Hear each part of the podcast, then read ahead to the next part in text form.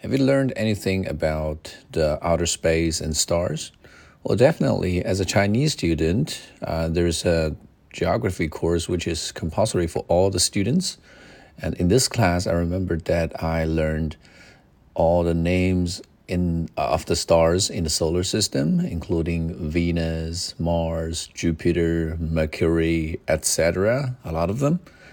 And later, when I graduated from high school, I no longer take geography classes, but I was quite interested in science fiction movies, and there are a lot of those uh, great Hollywood blockbusters from which I gained a great deal of knowledge about the universe and uh, the stars, uh, such as Interstellar.